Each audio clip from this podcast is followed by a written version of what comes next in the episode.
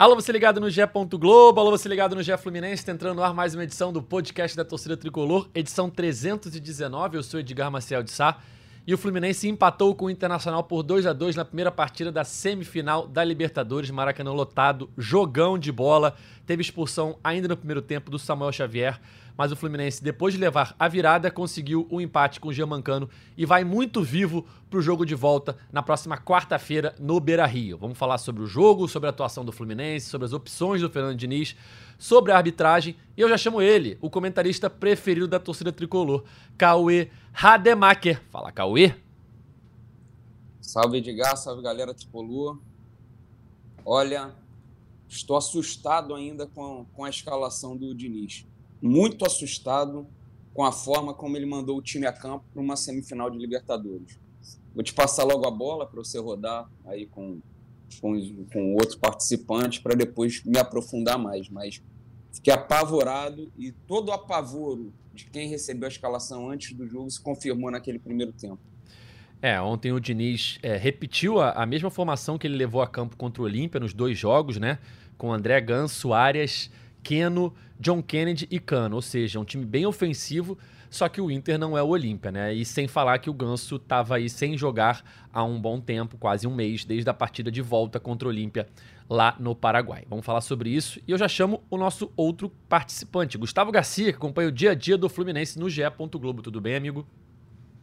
Fala Edgar, Cauê, tricolores do céu e da terra. É, tudo certo, acho que assim, um, se a gente for pegar o copo meio cheio, né? Olhar que o Fluminense realmente volta, é, vai para esse segundo jogo vivo, conseguiu sair vivo pelo que o jogo se construiu no Maracanã, com a expulsão do Samuel Xavier, uma expulsão até imprudente, eu diria, e o Fluminense vai vivo para o Beira-Rio, mas vou muito na linha do, do Cauê, assim, é, acho muito válida a coragem do Diniz, é sempre um técnico muito válido, que pensa muito fora da caixinha, mas foi uma escalação que surpreendeu, assim, é, no momento, eu não estava no Maracanã, né, estarei no jogo da volta, é, até conversando com alguns amigos na academia e tal, eu falei com eles, falei, ah, não, eu acho que o Fluminense vai fazer um, uma grande atuação, vai ter uma grande atuação, vai, vai construir um placar elástico no Maracanã para chegar bem para a volta, né? E quando saiu a escalação, confesso que assim, fiquei bem, bem assustado também e preocupado, né? Eu falei, eu acho que é, acho que essa coragem tem um limite também, né? Mas assim, se a gente for analisar, e a gente vai aprofundar nisso também, com 11 contra 11, o Fluminense vencia por 1 a 0 né? Mas a expulsão acaba sendo determinante ali para os contornos né, que o jogo ganhou, mas um jogaço, um partidaço, assim, com todos os ingredientes realmente uma semifinal. É, antes de fazer aquela análise do jogo, Cauê, já posso abrir com os abraços do dia? É, queria mandar dois abraços aqui para o Guilherme Reis, estava no Maracanã ontem sofrendo com o Fluminense, e também para o Alemão, pai da minha amiga Marina Nunes, que também estava no Maracanã ontem, é, acompanhando esse jogão de bola entre Fluminense e Internacional. É, 2 a 2 o Fluminense abre o placar logo no começo do jogo, numa roubada de bola do Arias, que dá pro John Kennedy e que serve o cano para fazer 1 a 0 E aí é, ficou um jogo bem aberto. O Inter já tinha tido boas chances, né? Já tinha é, feito um gol anulado com o Valência, que estava impedido, enfim, já tinha tido é, chances de erros de série de bola do Fluminense. Tava um jogo bem aberto quando vem a expulsão do Samuel Xavier. E aí, a expulsão de um jogador aos 40 do primeiro tempo, 40 e pouquinho do primeiro tempo, ela condiciona toda a partida. O Fluminense é, jogou é, mais da metade do jogo é, com um jogador a menos. E aí, obviamente, já é difícil é, num jogo normal, imagina numa semifinal de Libertadores contra um adversário qualificado. É, o Inter empata ainda no primeiro tempo, no, nos últimos minutos do primeiro tempo, numa cabeçada do Hugo Malho, é, lateral. na verdade, estava jogando de lateral, né, no lugar do Bustos. enfim, e aí vai pro segundo tempo ali com aquele desânimo, né? De você ter um jogador a menos, tomar um gol no último minuto, dar uma ducha de água fria na torcida. E aí no segundo tempo o Inter é, chega a ter um outro gol no lado do mercado, que ele cabeceou a bola na mão. É, faz o 2 a 1 com o Alan Patrick. E aí, num cenário completamente negativo pro Fluminense, você perdendo o jogo em casa, é, você levando pro segundo jogo uma derrota, né? Teria que vencer no Beira Rio é, e ter um jogador a menos, o Fluminense consegue um gol de empate com o Cano 2 a 2 O Fluminense, é, acho que sai desse jogo, Cauê, é, com a sensação de que tá vivo pro jogo de volta. Acho que é, é, do mesmo jeito que a torcida do Inter deve ter sido frustrada pelo contexto, né? Não, antes do começo do jogo, todo torcedor do Inter aceitaria um empate, mas pelo contexto do jogo, eu acho que houve uma frustração ali do, do torcedor do Inter de não sair com a vitória do Maracanã, poderia ter decidido, né, encaminhada a vaga. E pelo lado do Fluminense, é, tentando olhar com o copo meio cheio, sai com a sensação de que o Fluminense está vivo para o segundo jogo. É mais ou menos por aí, Cauê? Ah, muito mais ou menos, Edgar. Primeiro, não sei se foi você ou o Gustavo que fala, ele repetiu a escalação do jogo contra o Olímpia. Ele não repetiu, porque ali tinha o Diogo Barbosa. E Perfeito. No lugar do Marcelo. Isso já dá muito mais equilíbrio ao time. Não que eu prefiro o Diogo Barbosa ao Marcelo, mas para você nessa escalação kamikaze, com John Kennedy, Arias, Cano, Cano, Ganso, sabe? Com um no meio de campo, que é o André, contra um time do Inter, que é um time pesado na marcação, com quatro jogadores no meio campo, você no mínimo, no mínimo, tem que ter uma recomposição ali defensiva. O Diogo Barbosa te dava essa recomposição. O Marcelo, ele, ele tem do Diniz total liberdade para ir para o ataque, para criar, para jogar solto. E você no meio campo, só com o André marcando, o, o Keno tinha que ficar virando o lateral esquerdo muitas vezes. Então foi uma escalação que quando saiu eu achei que era fake. Eu demorei a, a crer que aquela escalação, achei que era alguma montagem, alguma coisa, quando eu recebi no celular. Depois vi que era. E com quatro minutos de jogo, já se mostrou que estava uma escalação completamente equivocada. Com quatro minutos de jogo, o Valência já tinha chegado ali com total liberdade umas duas vezes, pelo menos. O, o Inter chegava na cara do Fábio com uma facilidade imensa. O Fábio fez uns três milagres ali no primeiro. Tem um chute cruzado que é, que é uma estátua para o Fábio ali, aquela defesa. Não tem mundo algum, é, não tem mundo paralelo, mundo reverso, aranha verso, onde quer que seja que o Alexander pode ser reserva desse time do Fluminense. O Alexander não pode ser reserva sob hipótese alguma do, do time do Fluminense. Alexander e André são dois caras que não podem sair jamais do time, assim como são Cano, como são Arias, como, são, como é o Nino, como é o Fábio. Não pode sair. O Alexander entrou jogando uma barbaridade no segundo tempo. Ali ele provou que estava completamente equivocado na escalação com André Ganso, todo mundo para frente, com, com, com Marcelo. Que isso, gente? É semifinal de Libertadores. Como é que você vai entrar desse jeito? A coletiva do Diniz no, pós-jogo, ele fala, ah, contra o Olímpio eu entrei assim, contra o Olímpio eu entrei assim, te jogou assim. Cara, primeiro que não foi assim, porque era o Diogo Barbosa no lugar do Marcelo.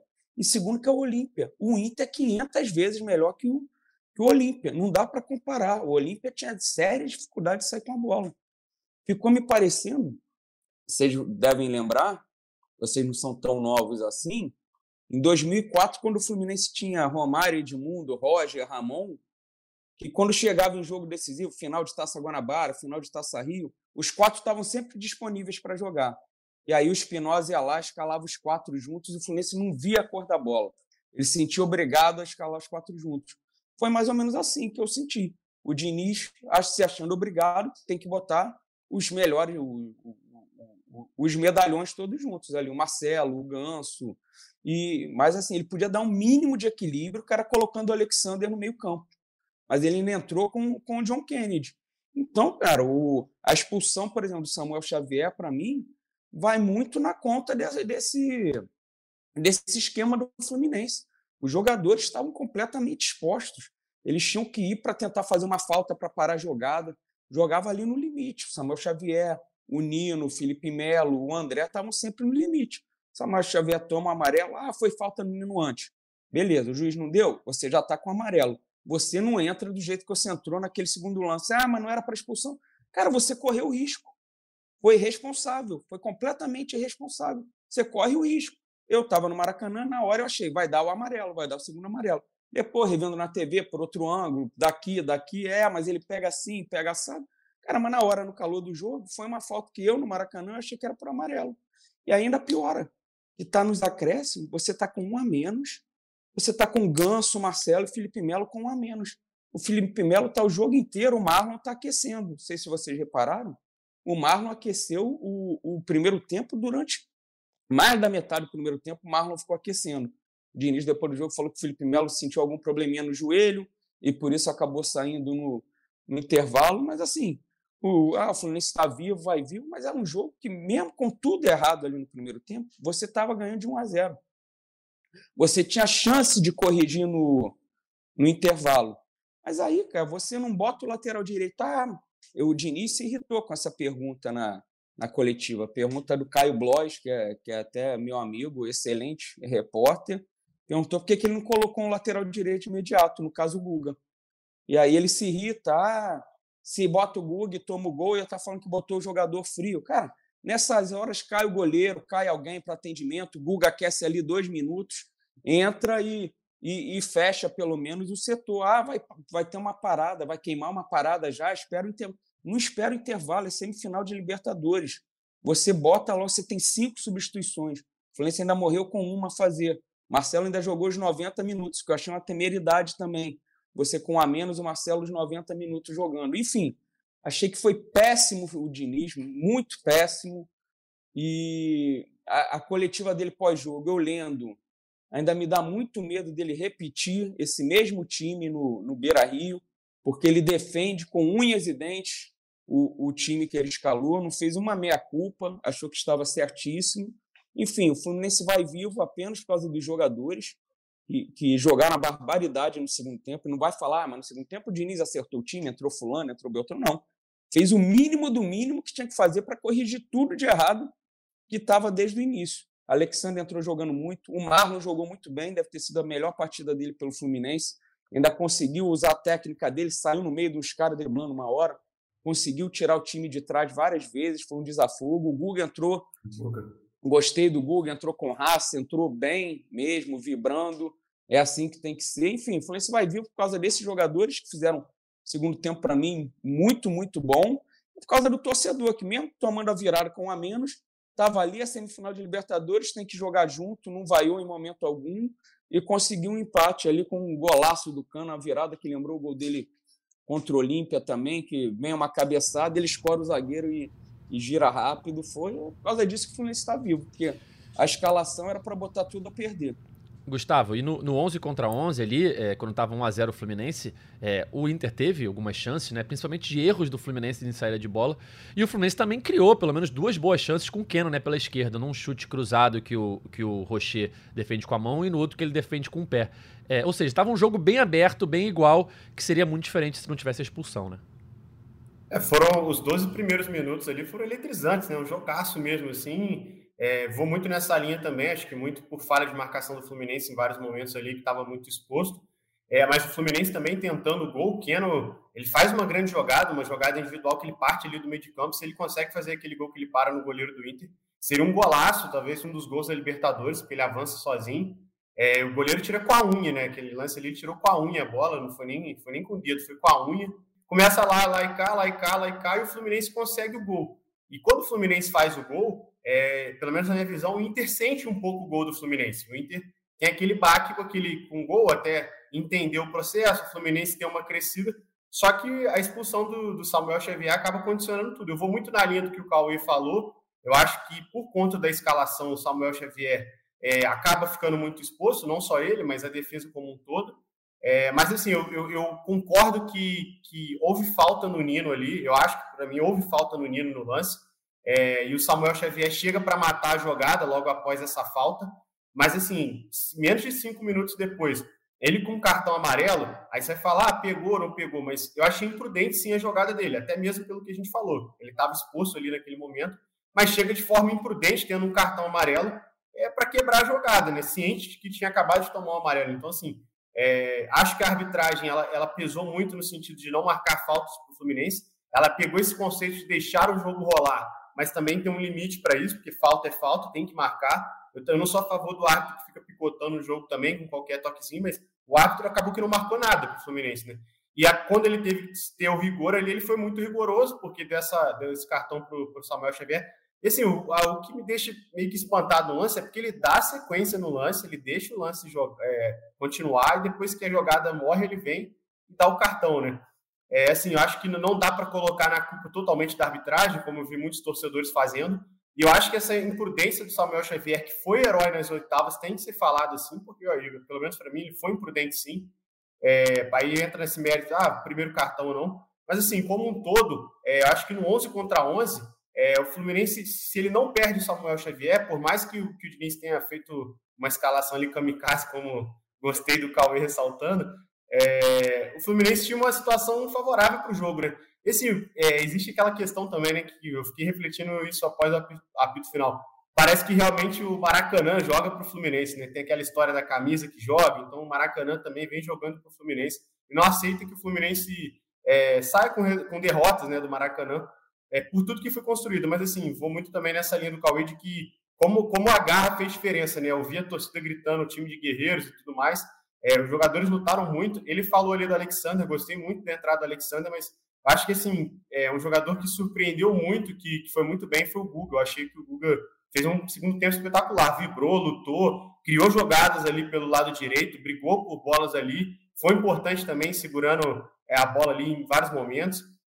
E assim, é, eu acho que o torcedor ele cria muita expectativa, até mesmo como eu falei, eu, assim, eu tô falando de sensação, não era uma análise, até por respeito ao internacional, mas eu tinha uma sensação de que o Fluminense construiria um placar elástico no Maracanã. Minha sensação era essa. Até o momento em que sai a escalação, porque quando sai a escalação, vem aquele temor. E concordo também nessa situação de que é, contra o Olímpio, o Fluminense tinha o Diogo Barbosa. E a manutenção do Marcelo no jogo durante os 90 minutos. E o Felipe Melo, assim, parece que é aquela história, né? quando uma coisa é, aquela situação do pode dar errado, né? Felipe Melo vem sendo muito importante para o Fluminense, um jogador que vem sendo muito participativo, principalmente nas bolas aéreas, quando ele não está em campo, o time sofre com isso também. Mas ontem, assim, foi uma partida muito ruim do Felipe Melo, ele mesmo assumiu isso na, na coletiva, estava muito abaixo, e ele logo para aquele setor ali do Marcelo também, então, assim, estava tava uma avenida por ali, e, assim, acho que o Fluminense, até esse entendimento do jogo, até encontrar o gol, também sai no lucro, deu muita sorte por isso, porque o Inter soube bem explorar isso. Mas eu volto a dizer, acho que é olhar o copo meio cheio, né? Não, não tem como não, não pensar dessa forma. Pela forma que o jogo termina, com o Fluminense conseguindo esse resultado, com a menos, batalhando, o Cano sendo decisivo mais uma vez, é, acho que a torcida tem que se empolgar, tem que se animar e acreditar. Claro que não vai ser fácil. Jogar com o Inter lá dentro é sempre difícil, sempre final de Libertadores, então. Mas também cito uma coisa, eu acho que o resultado passa muito também por um respeito do Internacional com o Fluminense. Se fosse uma situação contrária, por exemplo, o Fluminense tendo um a mais numa semifinal, o Diniz ia colocar aí, não seriam cinco, seis atacantes, seriam oito atacantes em campos. Bobear, tirava até o Fábio para colocar atacante. E o Inter respeita o Fluminense, é, tenta controlar ali o jogo quando vê que o Fluminense está crescendo, e acho que até erra também nas escalações ali, na, nas mudanças. Mas assim, é, acho que fica esse saldo positivo por esse fator. O Fluminense está vivo, em condições de brigar, assim, só mais uma questão que eu queria dizer. Eu vi muita gente colocando o Cano em xeque antes desse jogo, né? Comparando o Cano. Cara, assim, sinceramente, se eu ver qualquer tipo de comparação sobre o Cano de 2002 para cá com qualquer outro centroavante da América do Sul, desligo a televisão, mudo de canal, porque os números estão aí para mostrar isso. E, pô, o cara que corre, que ajuda na marcação, que, que, pô, tá batalhando no ataque, tá batalhando na defesa e é tão eficiente como ele, não tem discussão, cara. Não tem discussão. Não tem o que discutir sobre o Cano. É, tava vendo aqui no chat é, algumas pessoas debatendo, né, sobre qual foi o erro principal. Se foi do Diniz na escalação ou se foi do Samuel Xavier pela expulsão. É, respeito as duas é, versões, tá? É, até porque, por mais que a gente, o Cauê, né, falou que o Diniz, a escalação e tal, tava 1x0 pro Fluminense até a expulsão e um jogo aberto. Não tava 2 a 0 Inter com um massacre. Então, tinha um jogo aberto e o que condiciona o jogo totalmente é a expulsão do Samuel Xavier. E aí foi como o Gustavo falou, a gente pode entrar na questão da arbitragem agora. Foi como o Gustavo falou, assim, é, eu acho é, que o Samuel Xavier se coloca em risco por já ter um amarelo. Quando ele faz uma falta, ele se coloca em risco total. É, houve uma imprudência ali naquele momento. Sim. Também acho que foi uma decisão exagerada do juiz, tá? É, por, pelo contexto. Primeiro tempo, 40 do primeiro tempo, uma, di, uma disputa de bola, não foi uma falta super clara, assim, foi uma disputa de bola. Como o Cauê falou, no Maracanã, eu fiquei com a impressão de que era para amarelo, e eu acho que foi isso que o juiz ficou com a impressão também. Mas por ser uma Libertadores, é, que a gente sabe que é diferente do, do Brasileirão, tem faltinhas que o juiz não dá, é, o cara é mais, sabe, é, deixa o jogo correr mais. Eu acho que seria um lance em que grande parte dos juízes daria um ultimato pro Samuel Xavier. Fala só, da próxima você vai ser expulso, tá? Mas tudo bem, é, entendo a expulsão porque ele se colocou naquele risco. E tiveram outras questões de arbitragem que eu acho que foram um pouco exageradas, reclamações de ambos os lados. É, o, o Inter reclama no lance do gol anulado do mercado, de uma suposta mão do André. Até o, o presidente do Inter foi na, foi na zona mista reclamar disso. Claramente a imagem mostra que não houve mão do André. É, reclamam de uma possível expulsão do Cano, que ele estava levantando ali e acabou pisando no jogador do Inter. O Fluminense reclama do gol do Inter que sai no primeiro tempo depois dos acréscimos. É... Cauê, queria a sua opinião sobre a, a, a expulsão, se mais a fundo. Você acha que foi exagerado? Ou você acha que o Samuel foi muito imprudente no lance? O Samuel foi completamente imprudente no lance. Eu falei, eu já revi o segundo amarelo, beleza, de repente o juiz poderia não dar, mas ele correu muito risco na, na frente do juiz. E assim, foi um lance que vem um chutão da defesa do Inter, não lembro se foi o Rocher ou se foi algum zagueiro que deu o chutão. O Valência estava entre o Nino e o Felipe Melo, nenhum dos dois foi disputar no alto com o Valência. O Valência dá uma casquinha de cabeça. E para variar, vem um monte de gente livre, porque o esquema do Fluminense ninguém marcava. Aí vem o. Acho que foi o Wanderson que ele fez a falta. Não, o próprio Valência. Que... É o próprio Valência, ele dá a casquinha e disputa, é. É, isso. Isso, foi isso. E aí o Samuel Xavier, cara, estava completamente sobrecarregado, tendo que correr igual um maluco para tentar evitar essas investidas do Inter. Esticou ali o pé, acabou fazendo a falta e correu um risco muito desnecessário, porque ele tinha acabado de tomar o cartão amarelo. Assim. Tinha acabado. Mas por quê? Porque o time estava completamente exposto. Então, para mim, é lógico, o Samuel Xavier foi bem responsável no lance, mas discutindo aí de quem é a culpa maior foi da escalação do Diniz, sem dúvida alguma. E assim, eu, ao contrário do Gustavo, não pensava em, em placar elástico nenhum. Eu falei aqui no, no, no, no, último programa antes do jogo, cara, se o Fluminense conseguisse vencer qualquer que fosse placar, 1 a 0 2 a 1 estaria de muito bom tamanho, porque no jogo de volta você joga por dois resultados, né? Agora o Fluminense, que é um péssimo visitante, está mais de um turno sem vencer fora de casa no, no brasileiro, nesse meio tempo venceu apenas o Olímpia fora de casa, vai ter que ganhar no Beira Rio. E se o Diniz repetir essa escalação, o torcedor não precisa nem ligar a televisão, porque não vai vencer de jeito nenhum. É, é ganhar, ganhar precisaria se tivesse perdido, né? Agora um empate leva para os pênaltis. Mas de qualquer forma, o retrospecto recente do Fluminense fora de casa preocupa, né? A última vitória do Fluminense fora de casa pelo Brasileirão foi contra o Cruzeiro em maio. É, já passamos um turno aí inteiro, o Fluminense acabou de enfrentar o Cruzeiro novamente. Então, ou seja, há um turno que o Fluminense não vence fora de casa. É, na Libertadores venceu o Olímpia por 3 a 1 mas você tinha uma vantagem de 2 a 0 É diferente. Você entra é, condicionado a poder defender um pouco mais a sua vantagem contra um adversário que precisa atacar muito. O que eu acho, Gustavo, é que o gol do Cano ontem é, faz com que o jogo lá comece 0 a 0 e 11 contra 11. E aí muita coisa pode acontecer. O Inter pode ter um expulso, como o Fluminense teve. O Fluminense pode fazer 1 a 0 no começo. O Inter pode... Enfim, muita coisa pode acontecer. Mas você entrar lá com 0 a 0 11 contra 11, para o cenário que havia no Maracanã, de você ter um a menos e de certo momento estar tá perdendo né, por 2 a 1 com um a menos, podendo tomar o terceiro, é, esse cenário é que dá uma expectativa de que agora é hora de. Se quer ser campeão da Libertadores, vai ter que jogar de igual para igual com o Inter no Beira Rio, enfrentar a pressão do Beira Rio e conseguir o resultado lá, seja um empate para levar para os pênaltis, ou seja vitória para se classificar. Resta saber qual será a escalação que o Diniz vai botar em campo, né? Senão o Cauê vai ter uma síncope aqui, se ele repetir essa escalação. Porque ele vai poder, por exemplo, repetir a escalação é, do 4 a 1 contra o Flamengo. É que também o Fluminense entra no jogo com uma desvantagem, né? No caso, ali tinha uma desvantagem clara, né? Tava com dois gols atrás no placar, agora vai estar 0 a 0 é, Mas aí o Diniz coloca o Alexander, é, vai com três atacantes, não vai com quatro. Enfim, é, resta saber o que ele vai fazer semana que vem, né? Eu acho que nessa semifinal o Fluminense entrou com a vantagem de ter o Maracanã. Porque dentro do Maracanã o Fluminense é muito forte, os números mostram isso. O time não perde é, no Maracanã como mandante desde janeiro, naquele clássico contra o Botafogo. Tem, tem uma estatística aí rolando na internet também. Eu confesso que não, não me aprofundei nos números, não fiz uma pesquisa, mas parece que o Fluminense não, não perde como mandante no Maracanã com mais de 60 mil pessoas desde 91, 92. Então, assim, quase três décadas sem perder como mandante. O Fluminense tem uma hegemonia muito forte no Maracanã como mandante contra times é, fora do Rio de Janeiro, né? Não, não, contando os clássicos. Então, assim, eu acho que a vantagem do Fluminense era tentar construir um placar dentro do Maracanã. E quando o Cano faz o gol, o Fluminense meio que anula o primeiro jogo. acho que a, a perda do Fluminense para esse segundo jogo é só o Samuel Xavier que não vai poder jogar. O jogador está suspenso, então o Fluminense, é, nesse primeiro jogo, é o saldo que fica. E assim, é, igual você falou também de repetir a, a escalação lá da, da final. Que né? também não tinha o é Samuel é Xavier, óbvio. que foi expulso é, no primeiro Samuel, jogo. Sim, menos Samuel Xavier. Acho que seria o mais óbvio agora, né? Foi uma, uma equipe que foi testada lá atrás, que deu certo, que deu frutos, apresentou o melhor futebol do Fluminense na temporada.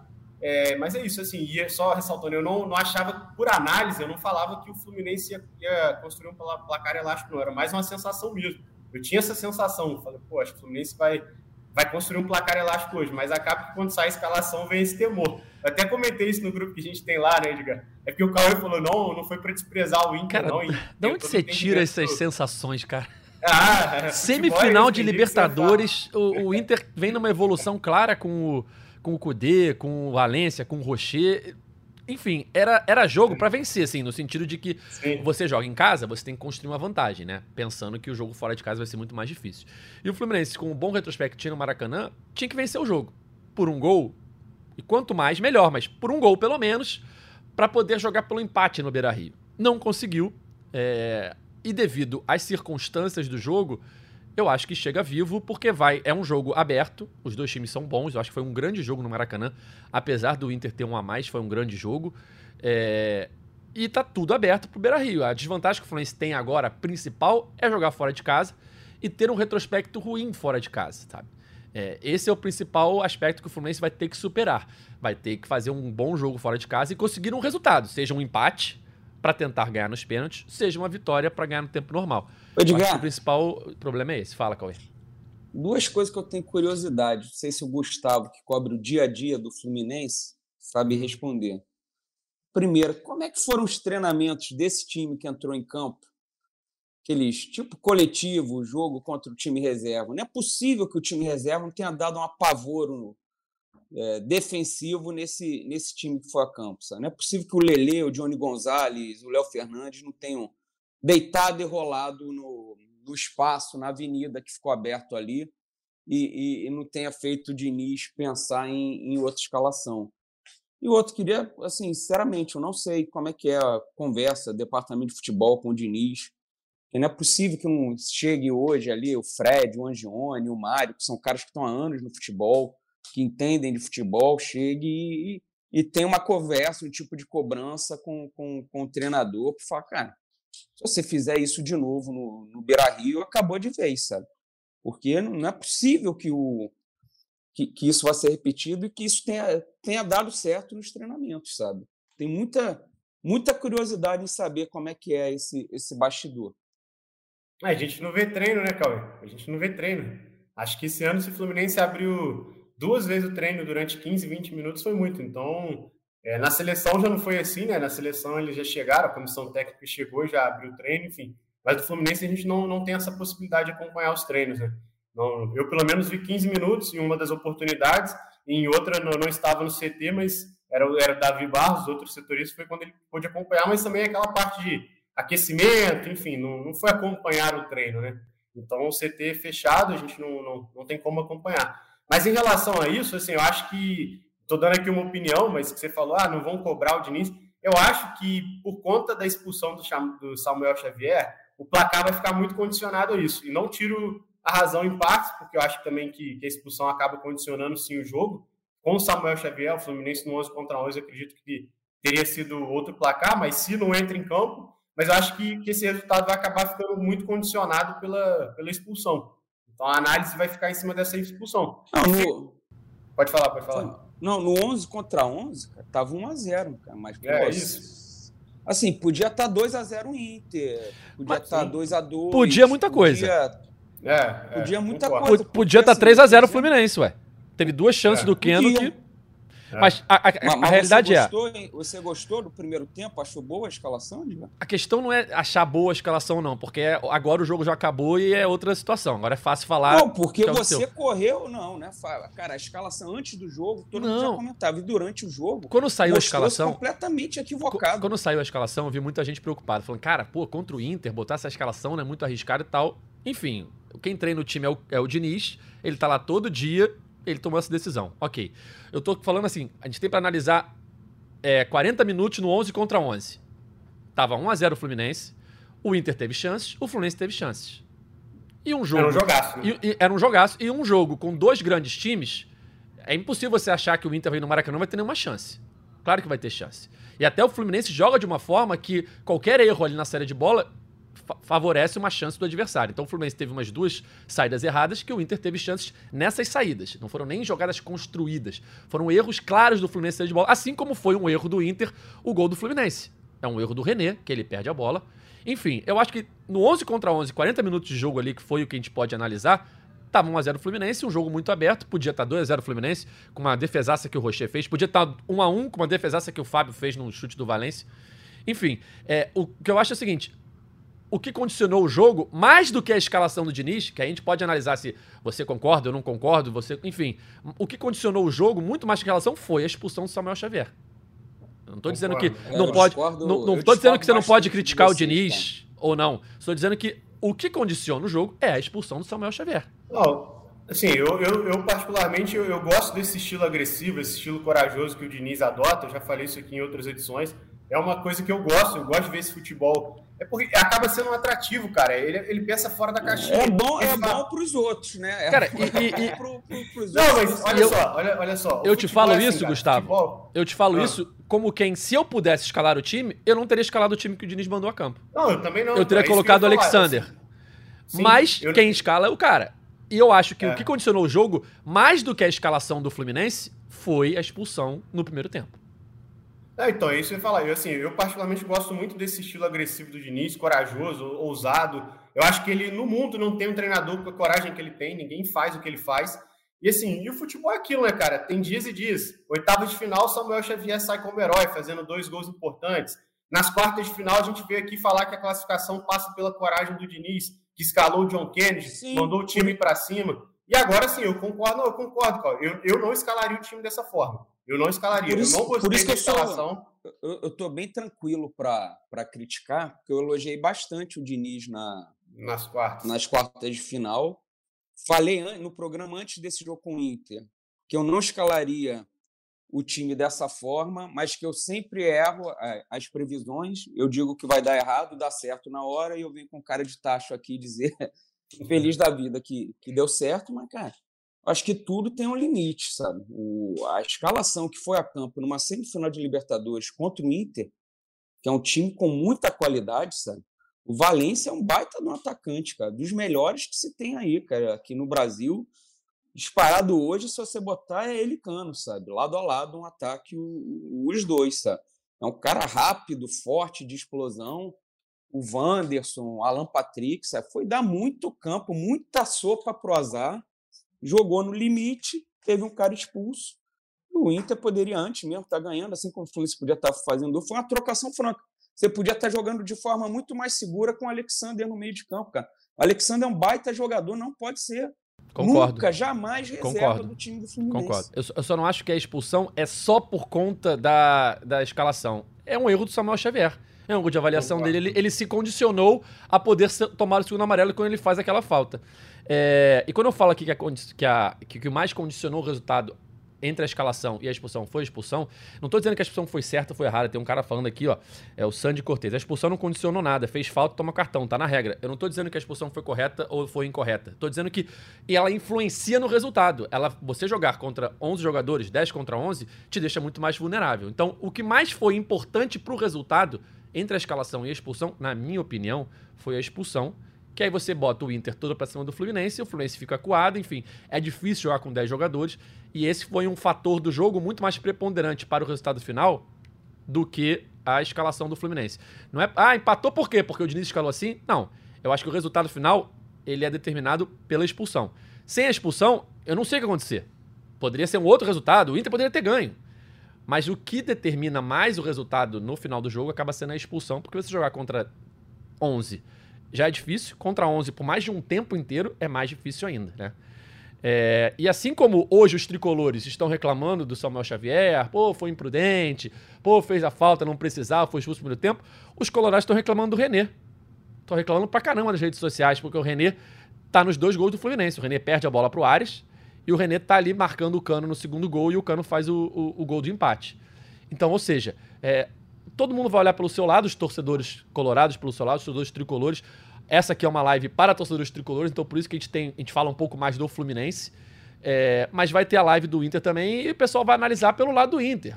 Enfim, é assim que funciona. E quarta-feira que vem é, vai ser um outro jogo. E resta saber aí qual é a escalação que você colocaria, Cauê.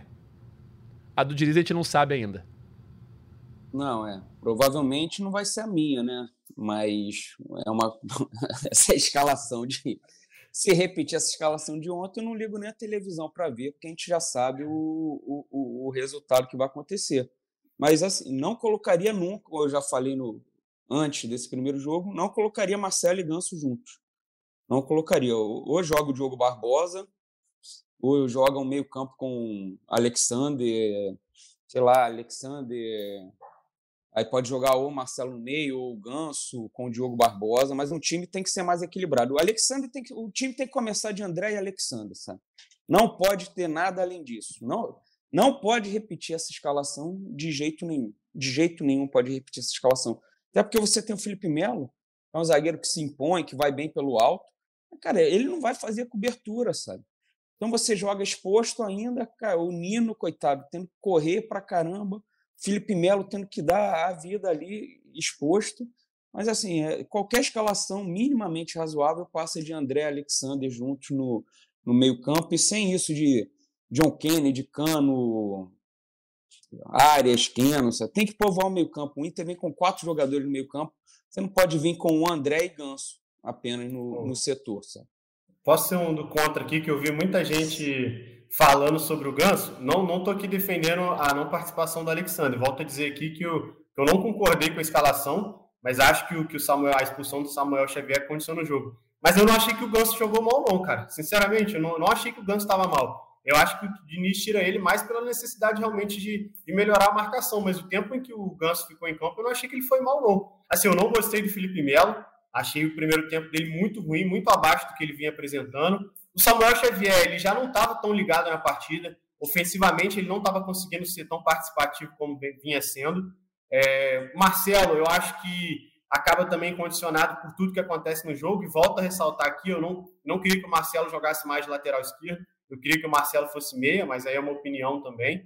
É, mas assim, de um todo, eu não, eu não achei o Ganso ruim. Inclusive, ele faz, ele salva o Fluminense no erro do Felipe Melo, né? Felipe Melo erra dentro da área, entrega um presentaço para o Inter e o, e o Ganso acaba salvando. Mas assim, eu vou, vou voltar a dizer aqui, eu vou nessa linha de que eu não concordo com a escalação. Eu entraria ali também com o Alexandre. Eu acho que o time para esse jogo, a minha escalação para esse jogo, seria repetir a que começou contra o River e a começou contra o Flamengo na final. Fazendo aquele basicão, dois volantes, enfim. É, eu, eu, não usaria nesse sentido, mas e também volto a dizer, não, não, não acho que foi só a escalação. Acho que sim, o Samuel Xavier ficou exposto, o time acabou ficando exposto, mas o Fluminense joga dessa forma. O Fluminense é um time agressivo, é um time que joga para cima, e os adversários cada vez mais estão tentando se moldar isso, né? Tentando aproveitar é, as costas da marcação, as bolas longas, enfim. É, o Fluminense tem esse estilo. E eu falei isso aqui até no, na última participação que eu tive na semana passada, é o Fluminense hoje ele não estou dizendo aqui que fique claro que o, que o Diniz não estuda o adversário, a comissão técnica não estuda o adversário. Mas hoje o Fluminense tem um estilo próprio de jogar, ele tem seu estilo e ele é fiel ao seu estilo. Quem molda o jogo é sempre o adversário. O adversário tenta moldar, ou ele vai atacar, vai fazer a marcação alta, ou vai esperar o Fluminense para jogar no contra-ataque. O Fluminense não. Ele tem a proposta de jogo dele e ele tem essa ideologia que ele praticamente mantém em todos os jogos. E mais uma vez, o Fluminense, o Diniz entra em campo para praticar um futebol ofensivo. É, se ele não faz isso no, no, primeiro tempo, e o Fluminense ah, é, que vai com 1 a 0 só, ele querendo aumentar essa vantagem, provavelmente a gente teria aquela, aquela substituição que todo mundo já sabe, sacar o Felipe Melo, botar o André para defesa, ou colocaria o Martinelli, enfim, para colocar o time mais para frente ainda. Mas o Fluminense joga dessa forma e chegou na semifinal da Libertadores atuando com um futebol valente, agressivo. Aí entra a discussão, concorda, não concorda? enfim, mas é o estilo de jogo do Fluminense. É... E aí, é... a, a, escalação do John Kennedy, eu até penso que pro segundo jogo é possível o Diniz não colocar ele, tá? É... não vejo o Diniz deixando o Marcelo no banco pro Diogo Barbosa. Não vejo. É... a opção de talvez o John Kennedy começar no banco, acho mais provável, assim, de acontecer para um jogo no Beira Rio e tal. É, é aquela parada assim, é, é, muito fácil falar. Por exemplo, ontem, no primeiro gol, talvez se o John Kennedy não tivesse em campo, a jogada não ia se desenrolar daquela forma. Porque não ia ter aqueles dois atacantes dentro da área ali, pro Arias tocar num e um tocar no cano e o cano fazer o gol. Então, enfim, é, mas eu acho que no Beira Rio, diante do cenário, eu acho que ele vai povoar mais o meio-campo. Aí eu acho que ele tira o John Kennedy e bota o Alexander, tá? Eu acredito em Fábio. Eu duvido. Você duvida? Eu duvido. Vai o mesmo time. Hum. Pela coletiva de ontem, é o mesmo time que vai. É só Não, olhar. Na coletiva de ontem, ele tava defendendo a escalação desse jogo. Eu acho que pro outro jogo é uma situação diferente. Eu e apostaria. Dando, e dando vários exemplos que fez isso contra o Olímpia e deu super certo, comparando o Olímpia com o Inter. Então eu acho que ele vai com o mesmo time. É, eu, eu apostaria em Fábio, Guga, é, Nino, Felipe Melo e Marcelo, André Alexander e Ganso, Arias, Keno e Cano. Eu apostaria nesse time. Não vejo ele tirando o Marcelo. Se o Marcelo tiver condição de jogo, a não ser que ele sinta alguma coisa no treino até lá e tal, não vejo. Mas acho que ele, pro jogo lá, vai povoar um pouco mais o meio campo. Posso estar errado? Posso, mas fala. Só uma coisa que eu não comentei aqui, mas que também eu, eu parei para refletir depois do jogo, né? O, o, Felipe Melo, o Nino e o John Kennedy, eles entram pendurados para esse jogo, né? E lembrando que na Libertadores não zera mais. Então, assim, se eles não. não se o Fluminense avança no Beira Rio e eles não tomam cartão, é beleza. Aí o Fluminense consegue ter o time à disposição. Mas se vai para o Beira Rio agora e um deles toma cartão, o Fluminense vai jogar desfalcado no possível final. Só que também para esse jogo, assim, eu fiquei até tentando refletir sobre isso. Se isso não pesa também para o Felipe Melo, o peso disso, de saber que se ele toma um cartão, dependendo se ele é mais agressivo, como costuma ser, ele não, assim, ah, toma um cartão, estou suspenso. Se isso também não pesa na ideia do jogador, né? Até mesmo para o John Kennedy e para o. Porque, assim, é difícil isso, cara. O Inter também tinha pendurado, o Alan Patrick. Acredito que a torcida do Fluminense ficou os 90 minutos ali torcendo para que o Alan Patrick tomasse cartão. Mas, assim, é, realmente acho que é uma coisa que condiciona também, né? Querendo ou não, é, dá um peso maior para o jogador falar, pô, se eu tomo um cartão, estou fora, fora de uma semifinal. Então, acho que isso também acaba pesando um pouco até na atuação do, próprio Felipe Melo. O Nino não, o Nino foi bem, teve, teve uma ótima atuação. Perfeito. É... O Marlon entrou bem ontem, né? É... Mas Gostei também. São dois jogadores com características diferentes, né? O Felipe Melo te dá a bola aérea ali, a bola pelo alto, ele tira muito a bola pelo alto, e o Marlon te dá mais velocidade. Então é sempre uma, uma, uma escolha ali. Eu acho que o Marlon não tem vindo bem nas jogadas aéreas, pelo menos em jogos recentes, mas ontem, é, como um de vocês falou, não me lembro quem, foi uma das melhores atuações do Marlon. Eu é, falei, não, é. ele, com um a menos ali foi providencial a entrada do Marlon, que é rápido e tem técnica, né? Porque o Fluminense não vai deixar de sair jogando ali dentro, dentro da área e o Marlon conseguiu clarear muitas jogadas. Né? Entrou bem o, o Marlon. Perfeito. E só para gente encaminhar aqui para a reta final do podcast também, o Gustavo citou em certo momento e vale a gente frisar mais uma vez. Cano com mais dois gols, chega a 35, é, supera mais uma vez a melhor temporada do Fred pelo Fluminense, que foi em 2011, quando ele fez 34 gols, já tinha superado ano passado, né? Então Cano, ano passado, fez 44 esse ano já tem 35, 79 gols em duas temporadas. Um absurdo, né, Gustavo? Ah, absurdo total, assim. Não, com todo respeito ao Valência, que eu acho um grande centroavante. que jogou bem ontem também, muito bem jogou, o Valência. Jogou, jogou. Muito bom. Ele cria muita dificuldade para defesa, um cara muito forte. Ele, ele teve aquela chute no primeiro tempo que o Fábio faz na defesaça. Ele participa ativamente da expulsão do Samuel Xavier, sofrendo as duas faltas. Enfim, é um jogador muito rápido, muito forte, dá muito trabalho para defesa, né? Ele, o Valência, até assim, para a sorte do Fluminense, ele cansou no segundo tempo. Segundo tempo, ali para metade do segundo tempo, cheguei a ver ele botando a mão assim na, na cintura em alguns momentos, sabe? Mas caminhando, porque é um baita jogador. Ele e Cano juntos seria uma dupla perfeita de, de ataque. Concordo. E assim, o Cano acaba que. É, o Cano chega do Vasco, né, no ano passado, com aquela cena de, ah, em momentos importantes não decidir e ele desconstrói tudo isso a partir do momento que ele chega no Fluminense, né? Foi decisivo no Campeonato Carioca do ano passado, foi decisivo no Campeonato Carioca deste ano. É uma máquina de gols, nenhum jogador na América do Sul fez nada parecido com ele, com, com ele. Não, não conseguiu chegar ao número de gols dele. O Cano é liderando a artilharia mundial aí na temporada também. E aquilo, né? É o que eu falo, é, a gente começa analisando centroavantes, vai falar, ah, o centroavante faz gol, faz gol. A gente tem sempre que lembrar, o Cano não bate pênalti, O Cano é um jogador que tem se dedicado para o time, uma aplicação tática muito grande. É um jogador que marca, um jogador que defende. Ontem ele teve um lance no meio de campo, ainda no primeiro tempo, que ele perde a bola. Ele volta para recompor, ele, ele chega na, na, na área defensiva para ajudar na marcação, porque realmente é um jogador muito aplicado. Então, assim, eu acho que assim, não, não tem nem discussão. Muita gente pode falar Tiquinho, querer falar do Valência agora, que é um grande jogador, um baita jogador, um jogador espetacular mesmo, mas eu acho que, que o momento de 2022 para cá não existe comparação. O Cano é disparado o melhor centroavante que joga na, na, América do Sul. Assim, os números mostram isso.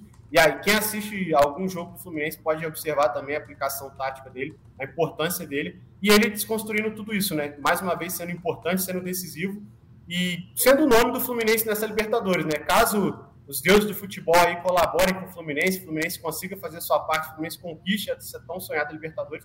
Acredito que aquele anel né, de melhor jogador vai, vai para o cano aí, sem dúvidas. Além da artilharia, ele vai ganhar essa. Se o Fluminense for campeão, ele ganha esse, esse anel de melhor jogador da Libertadores 2023. É isso, o Cano já era artilheiro da Libertadores, né? Com nove é, é, gols em nove jogos. Agora tem 11 gols em 10 jogos, mais de um gol por jogo.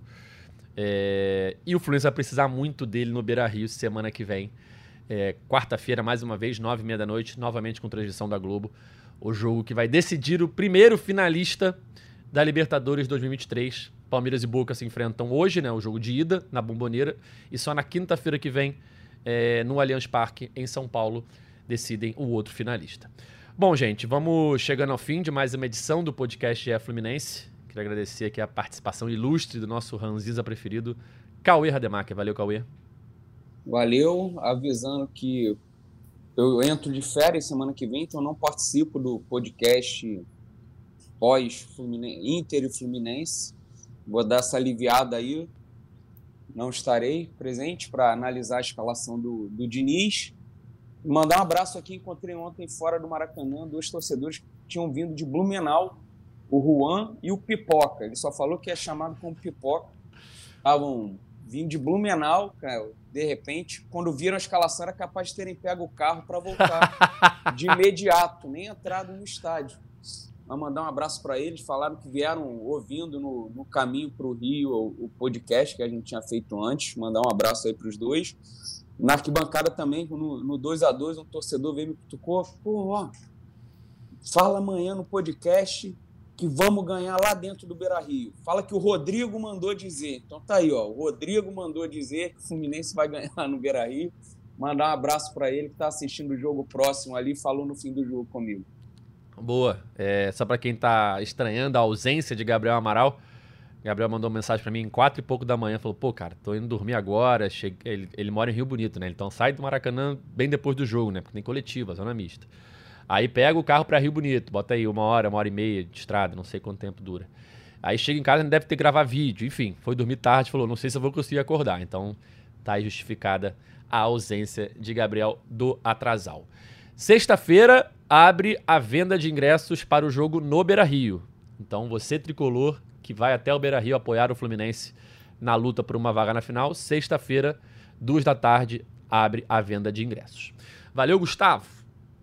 Valeu, Edgar, valeu, Cauê. Só, só esclarecendo aqui, ó, Thiago Rodrigues férias do Cauê igual de juiz, 60 dias. 60 não. Conte com o Cauê somente para aquele podcast agora, aquele de contratações, sabe? Lá, lá para o fim de dezembro, quem chega, quem sai, é isso. Mas conte com o Cauê agora para esse podcast, meu amigo. É isso, a gente se vê no Beira Rio, quem for o Beira Rio. É, mais uma vez ressaltando, o Fluminense está vivo, torcedor tem que acreditar. A parte do torcedor é acreditar, independente se com 5, 6, 7, 8, 10 atacantes tem que acreditar. Valeu, um abraço e até a próxima. É isso, galera. Fim de mais um podcast GE Fluminense. É, a gente está de volta aqui na próxima quinta-feira para falar. Ah, não, perdão, próxima segunda. Tem Fluminense e Cuiabá no final de semana. Tinha até esquecido, cara. Tem Fluminense e Cuiabá no final de semana pelo Campeonato Brasileiro. O Fluminense provavelmente vai colocar um time reserva, né? Um time misto, reserva, para essa partida fora de casa. É, então, segunda-feira, estamos aqui para falar tudo sobre Fluminense e Cuiabá e também para esquentar o jogão da próxima semana, valendo vaga na final da Libertadores Fluminense Internacional, quarta-feira, no Beira Rio. É, o nosso podcast está nas principais plataformas de áudio, é só procurar por GE Fluminense ou então no seu navegador ge.globo barra Fluminense. Valeu, galera, até a próxima. Tchau! O Austin pra bola, o Austin de pé direito!